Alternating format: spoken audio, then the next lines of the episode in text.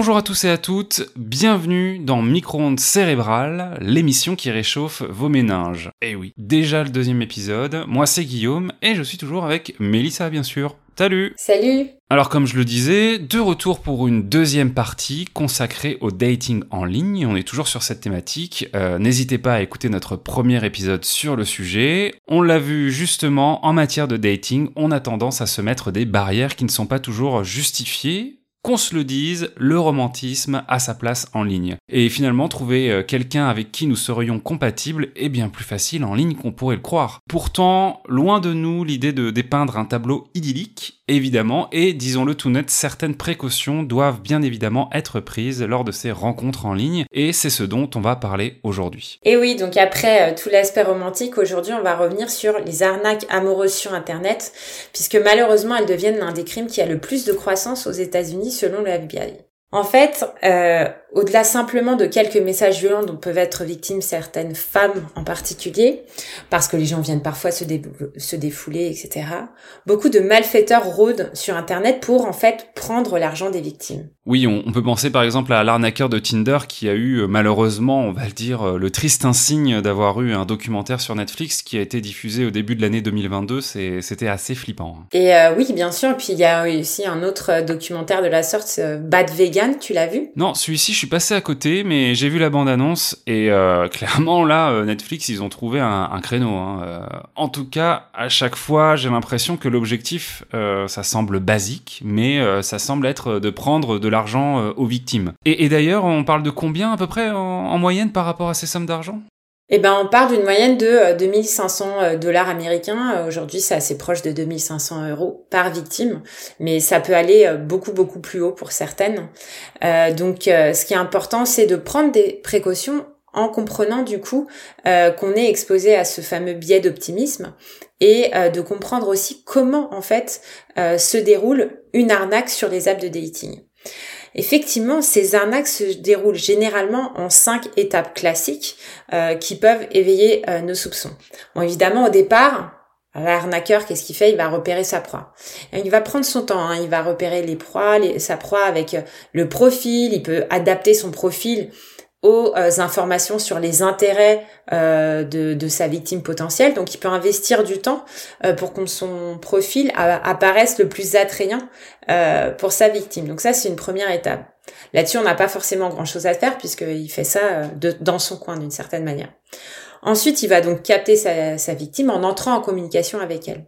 Et donc en faisant part d'un intérêt qui va être souvent rapide et très fort. Donc il n'est pas rare d'avoir euh, un dévoilement euh, accéléré de sentiments euh, ultra intenses, même s'ils sont donc mensongers. Mais donc on aura toujours une distance géographique, l'indisponibilité justifiée par le travail ou l'armée ou autre, euh, pour ne pas être euh, nécessairement euh, disponible pour une rencontre hors ligne, et de toute façon, dans la plupart des cas, l'indisponibilité aussi d'avoir une rencontre vidéo. Donc cette indisponibilité-là, elle peut relever d'un signal qui est important d'évaluer puisque euh, c'est quand même très particulier pour les arnaqueurs. Euh, comme ils prennent des photos qui ne sont pas les leurs, le simple fait, de révéler leur visage euh, peut s'avérer un problème dans la plupart des cas. Une fois que les sentiments sont suffisamment communiqués, donc le biais d'optimiste chez la victime va être encore plus important. Pourquoi? Parce que bah une fois qu'on a eu donc des sentiments qui sont partagés par le malfaiteur, on va donc se projeter d'autant plus vers quelque chose de, de positif, puisque là, euh, l'amour semble là, tout prêt à porter de main, voire déjà là. Et donc là, on est encore plus victime du biais d'optimisme. Et là, ça va être très difficile euh, de, de se méfier. C'est très facile de se laisser porter. Et c'est vraiment là que l'arnaqueur peut prétendre encore plus à ne pas être disponible, bien évidemment. Mais euh, il va se baser sur cette confiance qui lui est accordée par euh, les sentiments qui sont donc euh, prétendus être partagés. Et euh, il va demander de l'argent d'une façon ou d'une autre à un moment donné puisque c'est le but ou alors vendre un produit. Mais dans tous les cas le but c'est d'aboutir à une transaction financière hein, puisque c'est vraiment l'origine la raison d'être de cette arnaque là c'est du coup de prendre de, de l'argent à la victime Et pour justifier la demande, alors évidemment, hein, on va trouver des prétextes euh, plus ou moins farfelus, euh, une urgence aux douanes, alors que il comptait justement vous rencontrer pour la première fois à ce moment-là, un problème de santé grave où vous lui sauveriez la vie en, en lui, en lui transférant de l'argent, ou alors même un compte qui étranger ou qui ne marche pas, mais vous lui envoyez de l'argent, il vous renverra la somme et même plus éventuellement donc vraiment beaucoup beaucoup euh, d'excuses, mais qui en fait vous amènent dans tous les cas euh, à euh, un problème résolu par une transaction financière. Donc ça, typiquement, ça doit vraiment éveiller vos soupçons et concrètement, euh, c'est vraiment euh, pas raisonnable du coup de se soumettre évidemment à ce type de demande. Pourquoi? Parce qu'une fois que la transaction elle est faite, et eh ben l'arnaqueur lui, il va juste disparaître et donc ça c'est vraiment la dernière étape. donc il va disparaître ou alors il va vous redemander de l'argent et, euh, et si vous lui donnez pas l'argent, euh, il va commencer à vous menacer, etc. Comme on peut le voir euh, dans Bad Vegan, voire dans l'arnaqueur de Tinder. Donc évidemment, c'est vraiment pas rigolo du tout. C'est c'est dangereux parce que au-delà du désarroi financier, il y a aussi la claque psychologique qui, qui intervient et on peut avoir vraiment des victimes qui se retrouvent dans des situations très très compliquées. Donc il faut savoir que, euh, encore une fois, hein, ce type de crime, donc ce qu'on appelle les euh, romance scams, donc les arnaques romantiques, euh, font aujourd'hui partie du top 3 des crimes les plus reportés par le FBI. Et ça, en fait, c'est juste la face émergée de l'iceberg. Pourquoi? Bah Parce que beaucoup de victimes ont honte de reporter leurs crimes. Ouais, effectivement, c'est assez hallucinant comme statistique. On n'imagine pas comme ça que c'est pu prendre euh, une ampleur aussi euh, importante. Et euh, on se dit aujourd'hui que les gens sont mieux informés ou qu'en tout cas ils sont suffisamment prudents sur ce genre d'application. Mais peut-être qu'il y a encore beaucoup de personnes finalement qui ignorent un peu les bonnes pratiques à avoir quand on rencontre quelqu'un finalement dans la vraie vie ou en ligne. Parce que, et c'est la, la finalité, quand tout va bien et que les premiers échanges sur ces applications sont plutôt encourageants, c'est ce qu'on se disait au premier épisode, sur la base de références communes qu'on peut avoir, les applications de dating en ligne peuvent accélérer comme ça le, euh, le sentiment d'affection qu'on peut ressentir euh, pour une personne. Bah, au bout d'un moment, en fait, on a envie euh, de faire une rencontre, une rencontre physique. et dans ces cas-là, il y a évidemment quelques précautions à prendre. Donc oui, si tout va bien et qu'on est amené à rencontrer une personne hors ligne parce que ça y est, on n'avait pas vraiment de quoi se méfier, au contraire, euh, ça, a l'air très positif, il y a encore quelques précautions à prendre euh, pour pas se retrouver dans une situation compliquée. Euh, donc tout d'abord, on peut s'assurer de venir dans un lieu public, de convenir d'un lieu public pour euh, cette rencontre, euh, ne pas nécessairement inviter un contact que l'on a eu en ligne directement chez soi. pourquoi? Parce que ça pourrait se terminer, si on ne connaît pas la personne, bon, en, agression, voire même juste simplement en, en dévol avec une personne qui vient subtiliser des biens chez vous. Le deuxième élément, ça va être de prévenir quelqu'un. C'est-à-dire que même si on va dans un lieu public ou même si la personne vient chez vous, le mieux c'est de prévenir quelqu'un au, cas où quelque chose arrive et que vous soyez pas joignable pendant trop de temps parce que vous seriez dans une situation compliquée.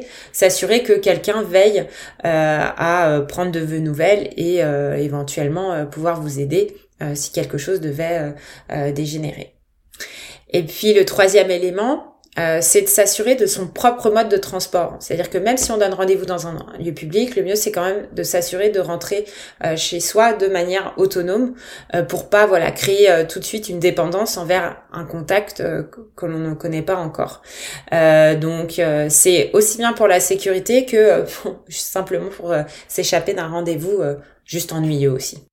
oui, ça marche aussi dans ce genre de cas de figure. En tout cas, on ne le répétera jamais assez, soyons prudents et prudentes. Ça, c'est des conseils qui sont assez simples finalement sur le papier, mais c'est important de les avoir en tête pour euh, dompter un peu son cerveau, qui lui, euh, souvent, veut clairement foncer dans les premiers temps d'une rencontre en ligne. Et euh, bah, c'est un moment qui est un petit peu charnière, hein, justement, dans tous ces échanges qu'on a pu avoir au préalable et que l'on va percevoir comme bah, la concrétisation d'un processus au travers de, du coup de cette rencontre. Au-delà de cette prise de distance nécessaire, je pense qu'on peut le dire, Mélissa, à l'issue de ce deuxième épisode consacré au dating, quand même, trouver l'amour, c'est carrément possible euh, en ligne et c'est carrément un truc cool en fait. Oui, bien sûr, hein, c'est tout à fait possible. Euh, si on s'ouvre assez pour aller euh, au-delà des biais culturels et qu'on reconnaît suffisamment ces biais pour se protéger, on peut tout à fait profiter de la variété des offres pour trouver le ou la partenaire qui conviendra le mieux. Il faut juste, voilà, encore une fois, s'assurer d'avoir tout ça en tête pour pas être déçu. Merci Mélissa, c'est la fin déjà, oui, comme ça file de ce nouveau épisode de Micro-ondes cérébrales, cette partie 2 de la thématique dating. On espère encore une fois qu'il vous a plu. N'hésitez pas comme la dernière fois si vous le souhaitez, en tout cas à nous partager vos anecdotes de date en ligne sur nos réseaux. C'est toujours super euh, instructif de voir en effet comment peut-être vous avez trouvé vos propres solutions pour justement baliser un peu cette première rencontre dans la vraie vie que vous avez pu faire euh, bah, via une date. Hein. Peut-être qu'on a oublié certaines petites astuces d'ailleurs que l'on aura plaisir à partager avec nos auditeurs et nos auditrices euh, sur euh, nos réseaux. N'hésitez pas effectivement à nous chercher d'ailleurs sur les réseaux sociaux qu'on a investis, Twitter, Instagram notamment, et n'hésitez pas non plus à partager cet épisode et à lui mettre les 5 petites étoiles qui vont bien, notamment sur Apple Podcast et Spotify. Oui, c'est possible sur euh, Apple Podcast, vous pouvez même mettre un petit commentaire. Ça aide vraiment l'émission à se faire connaître, à être diffusée dans les bonnes catégories pour que demain d'autres personnes nous rejoignent sur ce joli projet qui est micro-ondes cérébrales et dont on espère pouvoir vous proposer à l'avenir plein plein plein plein épisode sur plein de thématiques. En tout cas, on se retrouve dans deux semaines et on s'attaquera cette fois à un gros morceau quand même, le phénomène, attention, des fake news. On va parler de plein plein de choses et de comment justement le cerveau là s'amuse un petit peu à créer cette réalité parallèle, à faire en sorte que tout un tas d'informations qui à la base peuvent paraître complètement surréalistes nous paraissent être totalement vraies sur le coup. Alors on vous dit à la prochaine fois, salut Salut